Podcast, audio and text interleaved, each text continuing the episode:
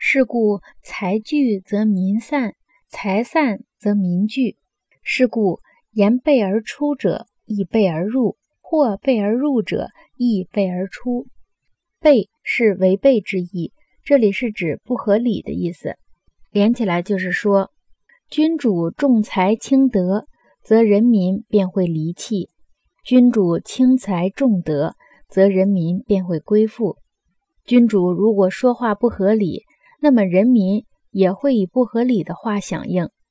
君主若以不合理的方式夺取人民的财货，那么人民也会以不合理的方式夺回君主的财货。从“是故君子先慎乎德”到“或备而入者，亦备而出”，这是第十章的第三节。